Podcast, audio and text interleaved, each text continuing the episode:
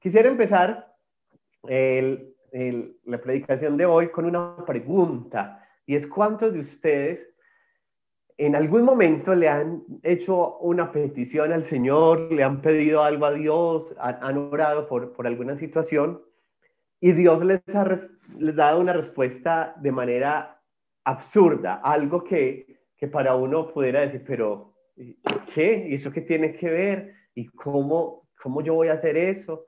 ¿Y de qué manera voy a, eh, a realizar tal situación? ¿O, o, cómo le ocurre al Señor? ¿Cómo voy a hacer eh, esa, esa, situación de, de, esa manera? ¿O cómo voy a responder? Eh, no, no, no, eso es una locura. Resulta que es que Dios eh, lo hace y Dios suele obrar muchas veces de esa manera en nuestras vidas. Así que haga el ejercicio, haga el ejercicio allí de pensar en algún momento donde usted le haya orado al Señor por algo, por alguien, y Dios le haya salido con una de esas que Él sabe salir, con una de esas absurdas. Porque hoy queremos hablar de eso, hoy vamos a hablar de fe, hoy vamos a hablar de nuestras eh, acciones frente al mover de Dios y frente a las respuestas de Dios. Pero para eso necesitamos tener claridad de que Dios no actúa a nuestra manera, Dios no actúa en nuestra forma, nosotros actuamos en las cosas naturales y Dios actúa en lo sobrenatural. Y para ello, eh, les voy a invitar a que vamos a la Biblia, a el libro de Segunda de Reyes, el segundo libro de Reyes, capítulo 3. Segunda de Reyes, capítulo 3, el versículo 4.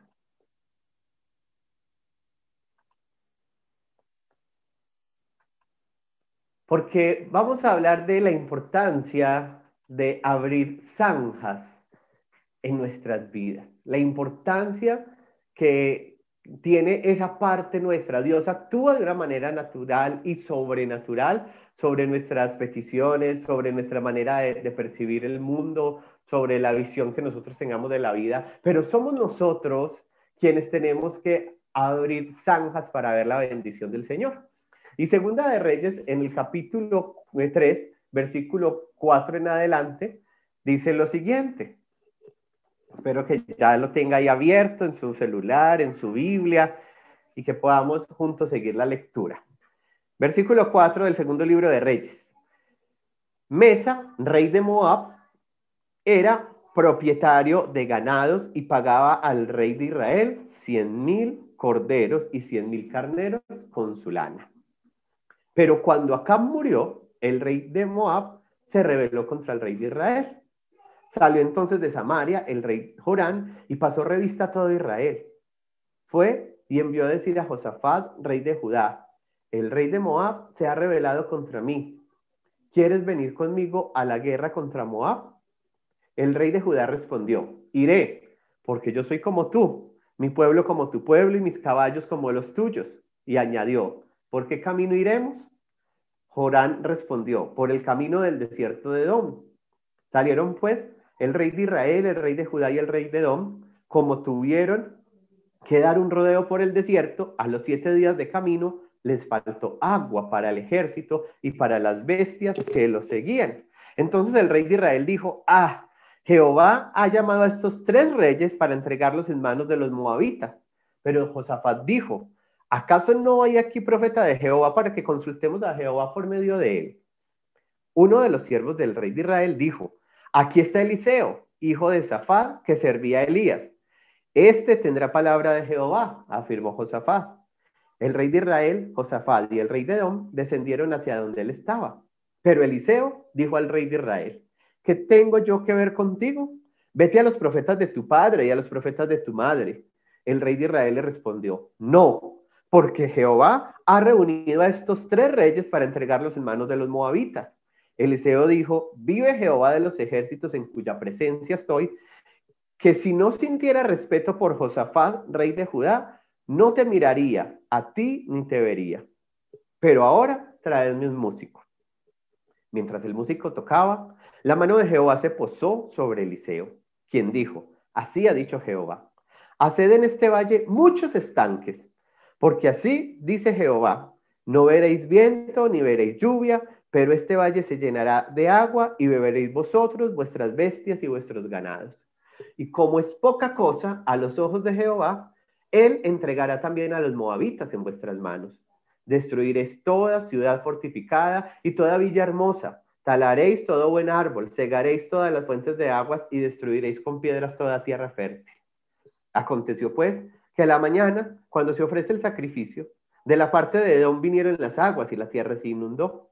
Al enterarse todos los de Moab que los reyes subían a pelear contra ellos, se juntaron desde los que apenas podían ceñir armadura en adelante y se pusieron en la frontera. Cuando se levantaron por la mañana y brilló el sol sobre las aguas, vieron los de Moab desde lejos las aguas rojas como sangre y dijeron, esto es sangre derramada a espada. Los reyes se han vuelto uno contra otro y cada uno ha dado muerte a su compañero. Con que al botín Moab pero cuando llegaron al campamento de Israel, se levantaron los israelitas y atacaron a los de Moab, los cuales huyeron ante ellos. Entonces los persiguieron, mataron a los de Moab, asolaron las ciudades y en todas las tierras fértiles echó cada uno su piedra y las llenaron. Cegaron también todas las fuentes de las aguas y derribaron todos los buenos árboles. Solo quedó en pie la ciudad de Kir Hareset, pero los honderos la rodearon y la destruyeron. Vamos a dejar hasta ahí. Abriendo zanjas. ¿A qué nos referiremos cuando hablamos de la necesidad de abrir zanjas? Y es que cuando Dios tiene una respuesta para ti y para mí, cuando Dios quiere responder a nuestras oraciones, por lo general, hay una parte que es nuestra y una parte que hace Dios. Y convénzate que nunca Dios hará por ti la parte tuya. Y eso fue lo que sucedió. Resulta que el, rey Mesa era tributario del rey Acab, era el papá del rey Joram. Pero cuando muere Acab, que por cierto fue un mal rey en Israel, hizo eh, desviar a Israel tras los dioses de su esposa eh, eh este rey eh, desvía el corazón del pueblo el corazón del pueblo de Israel de Dios, y eh, muere él y se levanta su hijo y entonces eh, empieza a reinar su hijo, pero este rey aprovecha ahí la transición del reino y se revela y ya no es más tributario de Israel, por lo cual el rey Jorán reúne a los otros reyes amigos y entonces empieza a, a decirle vamos a la guerra porque yo lo quiero hacer tributario mío nuevamente. Ustedes me acompañan, sí, claro, somos hermanos y, y va. Pero para ir a enfrentar a este ejército, ellos deciden ir por el lado de atrás de la ciudad, para lo cual necesitaban hacer un eh, recorrido por el desierto, porque si iban de, delante por, por, la puerta central de la ciudad, recordemos en ese tiempo las ciudades eran amuralladas y si ellos iban directo por la ciudad, entonces pues iban a ser presa más fácil, los podían atacar más fácilmente entonces era mejor la estrategia militar de atacarlos por otro lado donde no fuera tan evidente. Pero eso implicaba que el camino era más largo, se iban a demorar más. Y por eso dice la Biblia que como tuvieron que dar esa vuelta por el desierto, a los siete días resulta que se les acabó el agua. Y ellos estaban dando un camino por el desierto. Y entonces el hecho, situémonos en la posición, estamos sin agua, en medio de un desierto, yendo a atacar un pueblo que ya se dio cuenta que lo vamos a atacar, pues aquí estamos muertos. Como diríamos, paisamente estamos fritos, porque no tenemos agua, por lo tanto los caballos en que se movilizaban estaban debilitados, el ejército estaba debilitado y los reyes estaban temerosos y debilitados también. Y entonces cuando el rey eh, Jorán dice, esto es una esto viene de parte de Dios. Ah, es que Dios nos hizo venir hasta acá para entregarnos facilito al otro rey. Y empiezan a desfallecer. Íbamos a atacar al rey de Don, pero por el contrario, el rey de Moab, perdón, pero por el contrario, vamos a quedar presos y, de los moabitas. Y entonces es cuando Josafat, rey de Judá, dice, no, pero espera un momentico, ¿y, dónde está el siervo de Dios? Y aquí debe haber un profeta y consultemos. Y aquí encontramos un, gran, eh, una gran enseñanza, en primer lugar, y es, debiéramos tener esa actitud que tuvo Josafat, pero no en el momento que Josafat lo hizo. ¿Qué tal si ellos hubieran preguntado y hubieran consultado al siervo de Dios antes de tomar la decisión de ir a la guerra? Porque ellos tomaron la decisión de ir a la guerra sin consultarle a Dios.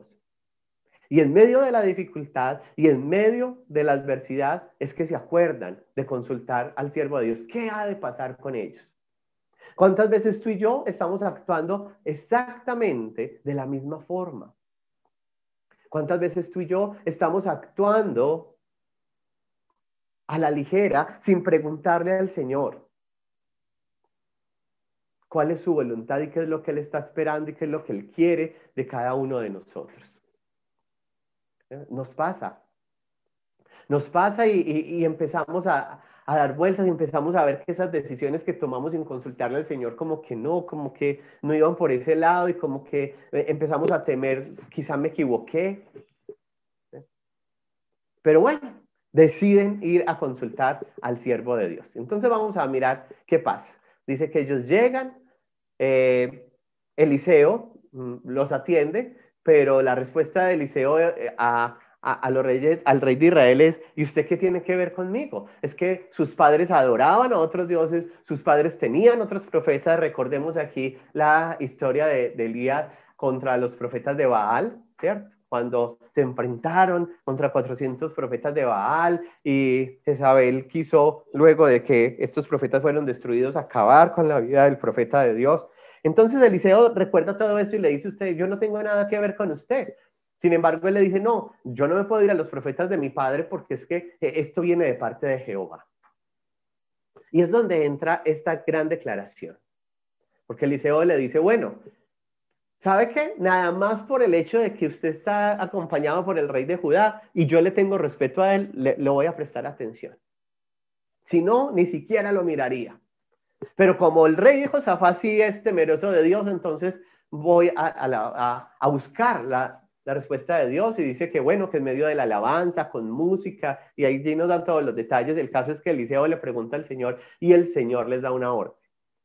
Seguramente los reyes estaban esperando que Dios enviará fuego, eh, enviará, perdón, agua del cielo o que eh, surgieran unos pozos en medio del desierto como eh, surgieron con, con Agar e Ismael, o que sobrenaturalmente llegara agua y alimentos, o que el Señor destruyera a todos sus enemigos sin ellos tener que pelear. Pero, oh sorpresa, cuando la respuesta del Señor es, vea, lo que Jehová dice es que se vayan por todo este valle y hagan, caben muchos estanques. Hay otra versión que dice, eh, zanjas por todo el valle. Dedíquense a abrir zanjas, dedíquense a abrir estanques, dedíquense a abrir porque el Señor hará. Pero ustedes lo que tienen que hacer es abrir. Y seguramente ellos dijeron, pero uno bien debilitado, con harta sed, bien débil en medio del desierto, y ponernos a abrir zanjas, ¿Y para qué si estamos en medio de un desierto? ¿Y eso en qué nos va a solucionar el problema?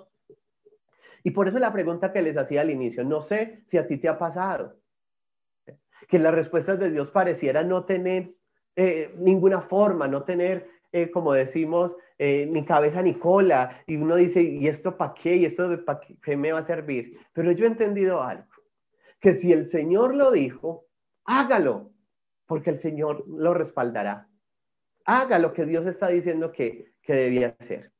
¿Y sabe por qué es importante que ellos abrieran las zanjas? ¿Sabe por qué es importante que Dios a usted y a mí hoy nos está diciendo, abre tus zanjas? Porque es, esto es una realidad. Solo Dios puede dar el agua, pero quiere que sea yo el que cabe la zanja. Solamente Dios tiene el poder para dar el agua en medio del desierto, en medio de la situación difícil. Solo Dios tiene respuesta para esa pregunta que viene inquietándote. Solo Dios tiene la respuesta para esa situación difícil que estás viviendo.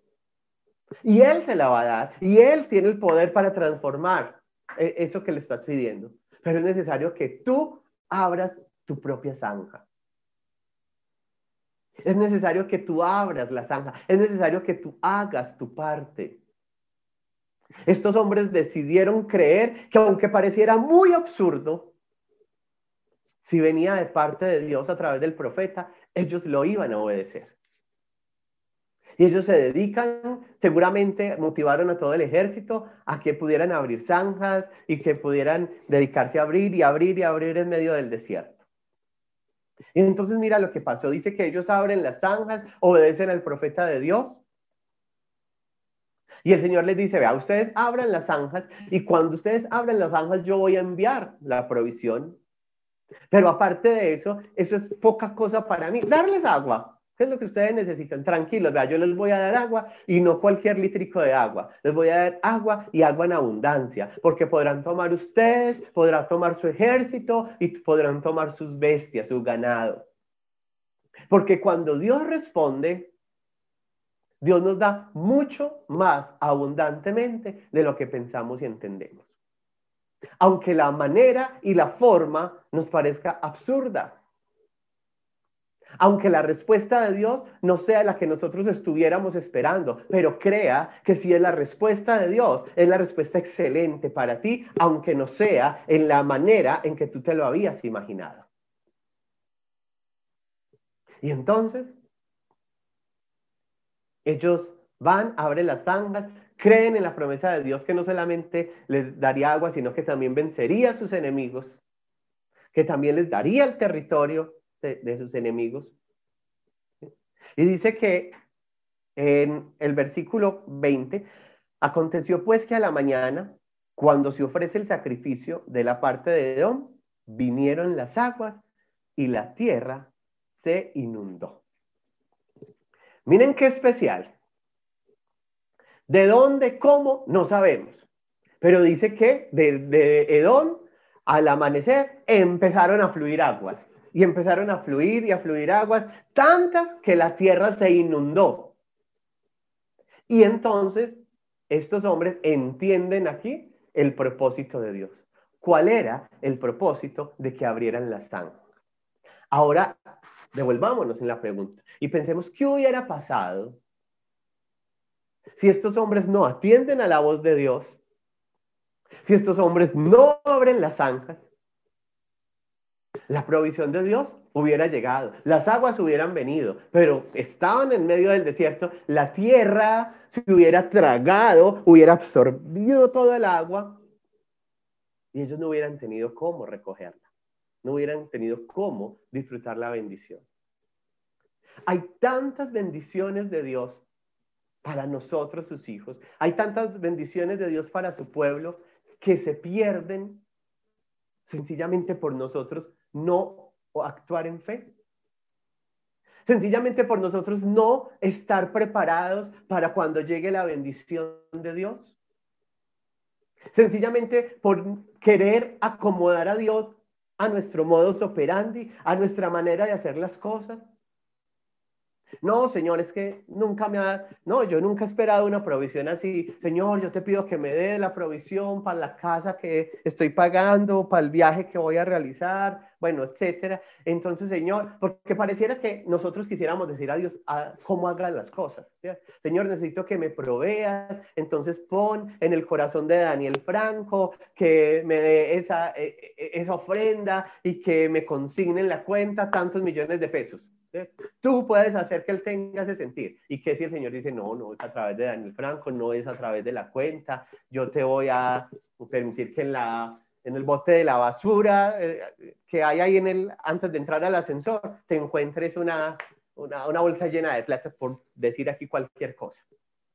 Porque Dios actúa en lo sobrenatural. Dios actúa en, en, en las maneras que nosotros no nos imaginamos. Con Elías hizo lo mismo. Recordemos cuando en la tierra tuvo sequedad y el Señor manda a Elías a que sea alimentado por una viuda.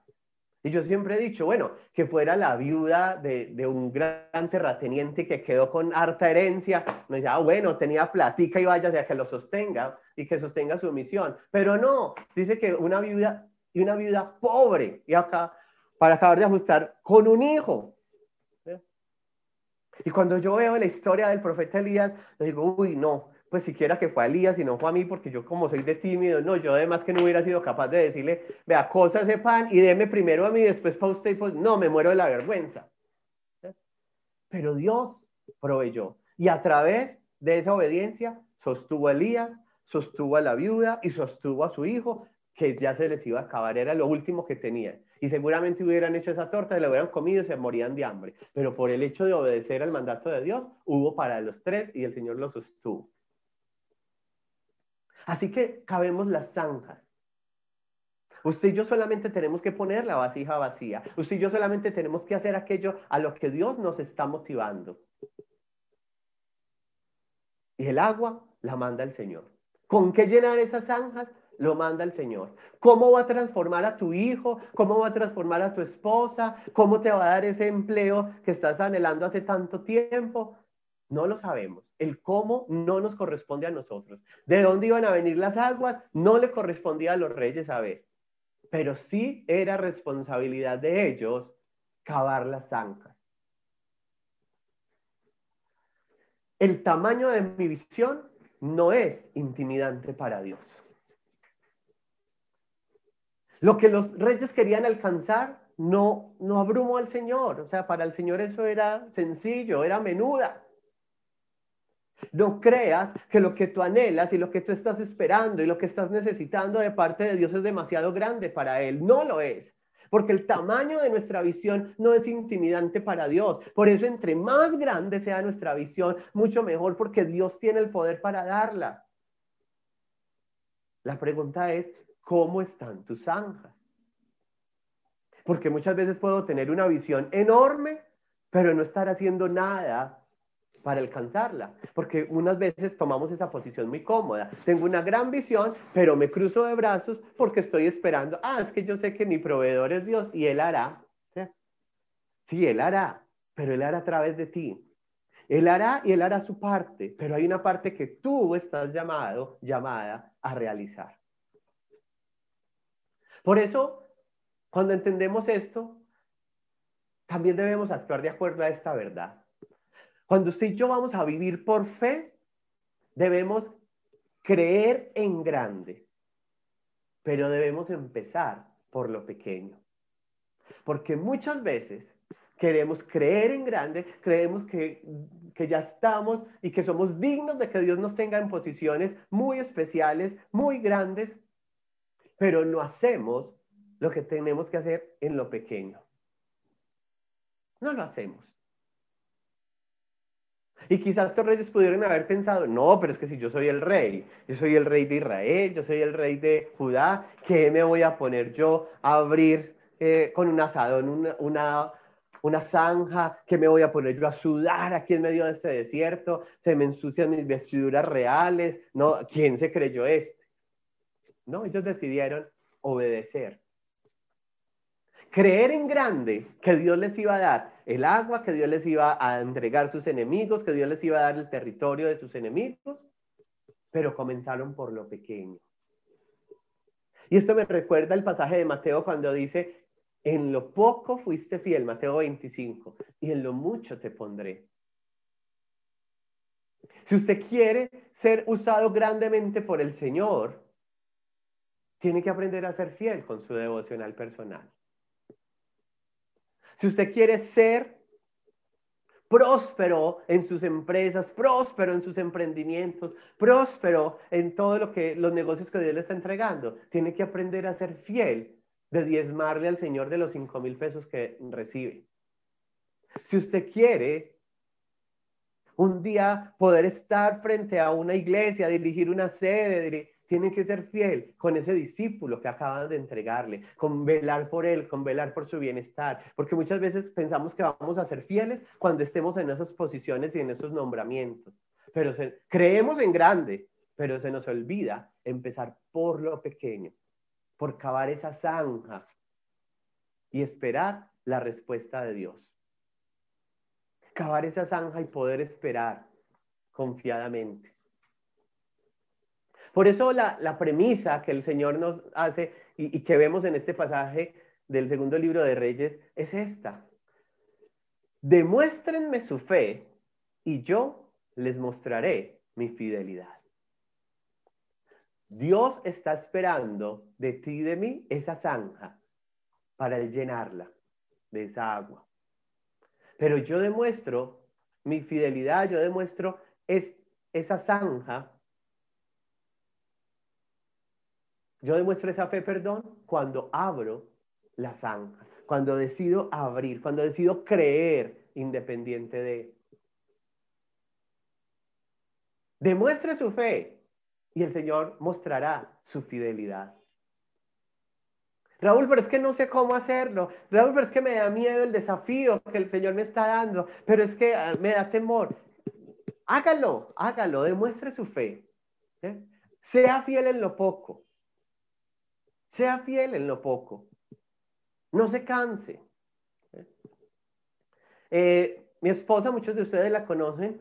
ella es un complemento muy especial para mí. Ella tiene un don de fe que una vez yo le digo, eh, eh, usted tiene una fe ya exagerada, porque ella cree que todo es posible y ella es, es, persistente y es insistente y, y, me ha llevado y me ha ayudado eh, en, ese, en ese proceso de, de vivir por fe y de creerle al Señor. Pero también he aprendido que así como tiene fe para grandes cosas, hay que desarrollar la fe para pequeñas. Y el año pasado sucedía algo muy, muy especial respecto, precisamente por este tiempo que nos están hablando de nuestro evento de Navidad, que nos están desafiando a este tiempo tan bonito que viene, ella llevaba 20 años desde que se hizo cristiana, 20 años llevaba invitando a una de sus mejores amigas del colegio a la Noche de Paz, a lo que era nuestra Noche de Paz, después nuestro musical de Navidad. 20 años insistiéndole, invitándola, dándole la boleta, así, mm, mm. Nunca, ah, sí, sí, nunca aparecía. Ah, bueno, vamos a ver si este año, nunca aparecía. Pero ella siguió orando y siguió insistiendo y siguió eh, creyendo. Y resulta que el año pasado eh, volvió y la llamó por este tiempo, volvió y la motivó. Y ese año esa mujer sí respondió. Y no solamente asistió, sino que asistió con su familia, y no solamente asistió con su familia, sino que en esta ocasión no le regalaron las boletas, sino que ella misma compró sus boletas, fue con su familia, estuvo en el musical, eh, hizo la oración de recibir a Jesús, salió impactadísima. Y yo le decía, uy, y después de 20 años, ¿sabes? ¿Cómo no te cansaste? ¿Cómo insistís? Y ella me decía, no, nuevamente yo volví a creer y yo hice mi parte. Yo empecé por lo pequeño. Yo hice mi parte. El Señor será el que la convenza, pero yo hice mi parte de volverla a invitar. Y es que llevaba 20 años. Yo le decía, Ay, te admiro porque seguramente yo, de paz que yo no lo hubiera hecho. Ay, no está, siempre me dice y nunca va. Pero ella le creyó al Señor nuevamente y volvió y hizo y pudo proclamar el nombre de Cristo. Así que, hijos de Dios, si usted y yo queremos creer en grande, empecemos por lo pequeño. Y, por ejemplo, esta es una buena oportunidad. Ahora, con este musical de Navidad, estamos llamados a demostrar nuestra fe. Y como lo dice nuestra palabra clave, vamos a demostrar nuestra fe para proclamar a Jesús y, ¿y para qué más? Para proclamar a Jesús y y el resto se los digo después, se los dicen después. Pero necesitamos demostrar nuestra fe. Necesitamos demostrar nuestra fe en esas pequeñas cosas. En proclamar a Jesús. Necesitamos demostrar nuestra fe para proclamar a Jesús. Para proclamar a Jesús en cada corazón.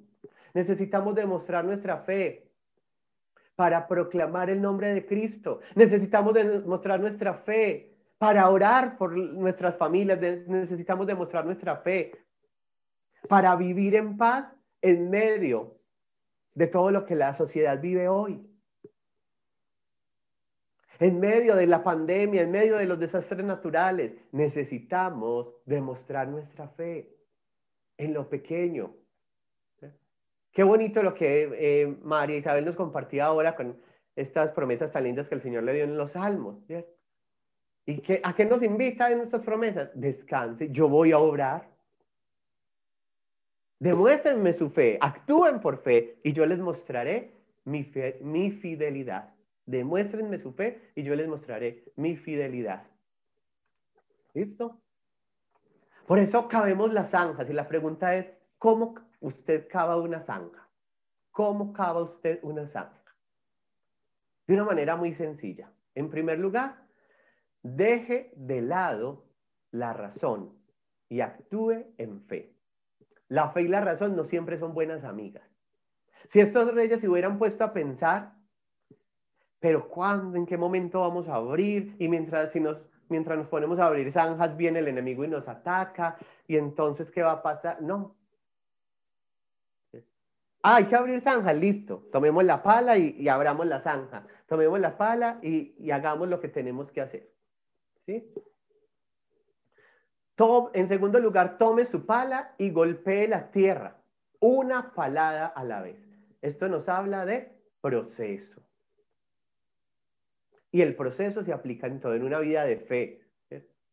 Las cosas no cambian de la noche a la mañana, pero tenemos que permanecer, tenemos que vivir ahí. Yo no aprendo a orar eh, tres horas de, un momento a otro, pero tengo que empezar a orar. María lo decía esta mañana, estaba en clase con los misioneros de los líderes de influencia en el CENCAM y hablábamos de que la única manera en que yo puedo aprender a orar es orando. No hay otra es que a mí me cuesta mucho, es que me distraigo, es que eh, me quedo dormido, es que me da mucha dificultad. La única manera de usted vencer la pereza, la dificultad, la distracción para orar es orando, aunque tenga pereza, aunque tenga distracción. Ahí hay que hacerlo. Pero por eso nos habla de una palada a la vez. No te preocupes por hacer muchas cosas, no te preocupes porque tienes que ganar toda la unidad residencial en la que vives para Cristo.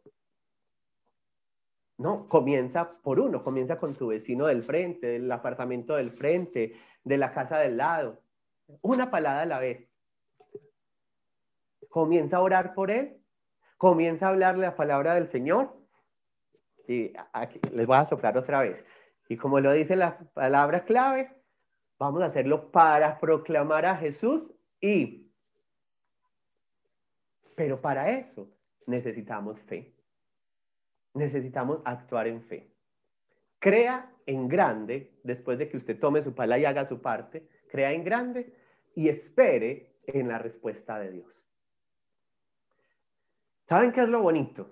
Que dice que las aguas vinieron, inundaron el valle, llenaron las zanjas, hubo agua para los reyes, hubo agua para los ganados, hubo, hubo agua para el ejército. Pero como Dios es más grande de lo que, de lo que nosotros podemos dimensionar, dice que al otro día los enemigos se levantaron, empezaron a mirar desde la frontera donde venían sus enemigos y dice que al resplandecer el sol dio sobre las aguas y parece ser que por el color que tenía la arena de, de ese desierto, era medio rojiza, ellos vieron que todas esas zanjas estaban llenas de algo, de un líquido rojo, y dijeron, uy, todo eso es sangre. Entre ellos se mataron el uno al otro. No, eso, no, aquí vea. Ganamos, hicimos moñona por todos lados. Vamos a coger el botín de los reyes de Israel, de Judá y de Edón. Y ellos solitos, sus enemigos, e, estos tres reyes no tuvieron que ir al territorio de ellos, ellos solitos se metieron hasta donde estaban estos tres reyes pensando que ellos estaban muertos y les iban a quitar el botín, pero cuando estaban allí en medio, dice que estos tres reyes salen a, a atacarlos, los destruyen, los persiguen, derrotan sus ciudades, les acaban todas las ciudades, Dios les da la victoria sobre, sus enemigos. Solo una ciudad quedó de pie, dice que los honderos a punta de piedra de onda también la tumbaron. Y el Señor les dio no solamente el agua como provisión, sino que la misma agua y las mismas zanjas que ellos habían abierto, la usó para vencer a sus enemigos. O sea, les dio una respuesta que parecía absurda, pero que Dios la usó no solamente para la necesidad latente que ellos veían, sino para mucho más trascendente de lo que ellos podían esperar. Yo te invito a que hoy tú abras tus zanjas, a que tomes tu pala y pienses en esto. ¿Qué visión tengo y necesito de la ayuda de Dios para alcanzar? En esta época del año que vamos terminando esta recta final, ¿qué visión tienes? ¿Qué visión necesitas cultivar en tu vida? Pero que tú sabes que necesitas de la ayuda de Dios para poder alcanzar, porque solo, sola, no te da, no puedes. Y pensando en esto, piensa qué zanjas, qué acciones de fe. Recuerda, las zanjas son las acciones de fe que tenemos que dar, que tenemos que cavar para dar inicio al proceso de hacer realidad esta visión que hay en tu corazón. ¿Qué zanjas tienes que abrir? ¿Qué respuesta de Dios está allí retenida, esperando solamente que tú abras las zanjas para el Señor llenarla? ¿Te dispones a abrir zanjas? ¿Te dispones a abrir esas zanjas espirituales, a dar esos pasos de fe? para que al igual que estos tres reyes, Dios te sorprenda, como lo dice en el Salmo 65, con tremendas cosas. Y juntos podamos ver y esperar la respuesta del Señor. Yo les voy a invitar a que cerremos nuestros ojos y le clamemos a Dios, que sea Él mismo dándonos la posibilidad de tener vidas de fe. Quizá el Señor ha venido hablándote y tú no te habías dado cuenta. Quizás venías mucho tiempo esperando una respuesta de Dios, pero la respuesta que hasta el momento Dios te había dado parecía completamente absurda. Y, ni siquiera te has atrevido a abrir la zanja porque no veías ninguna relación entre lo que estabas pidiendo a Dios y lo que Dios te estaba respondiendo. Pero hoy el Señor te dice, demuéstrame tu fe y yo te mostraré mi fidelidad. Dígale, Señor, aquí estoy, dispuesto, disponible, dispuesta para ti, Señor. Aquí estoy creyendo que tú tienes el poder para hacer cosas de la manera más extraordinaria e incluso más absurda que yo pudiera imaginar. Pero tú, Señor, eres un Dios poderoso. Hoy entiendo que tú eres un Dios que actúa en lo sobrenatural. Hoy quiero comprometerme contigo. Hoy quiero dedicarme, Padre Celestial, a poder, bendito Señor, responder a esa necesidad que hay a mi alrededor, que hay en mi entorno. Señor, entiendo que es mi responsabilidad cavar mis propias zanjas. Solo tú tienes el poder. Yo reconozco que solo tú tienes el poder para enviar el agua. Pero si cavar la zanja, donde está, se va a almacenar.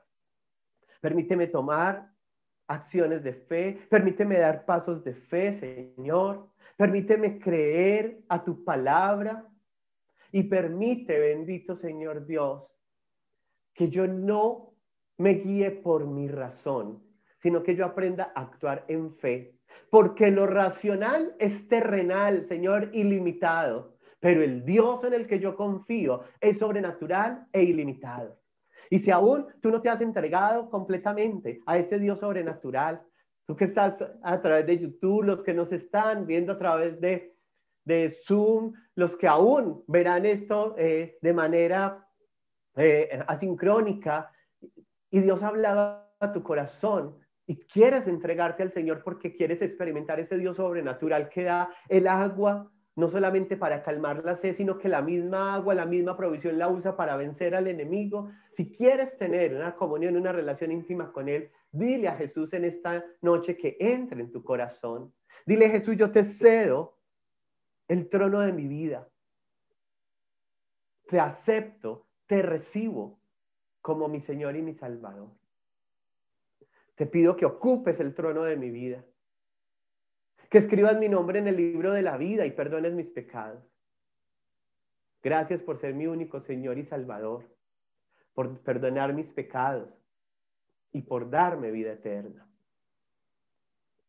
Y ahora juntos digámosle, Señor, me dispongo a abrir mis zanjas y a esperar en ti que des la provisión de manera sobrenatural. Porque entiendo que mi función es abrir la zanja, pero la manera como llegue la provisión ya a mí no corresponde. Lo único que haré, Señor, es esperar en que tú eres suficientemente fiel para responder a mis actos de fe. Gracias porque me ayudas a creer y a permanecer creyendo. En el nombre de Jesús. Amén y amén.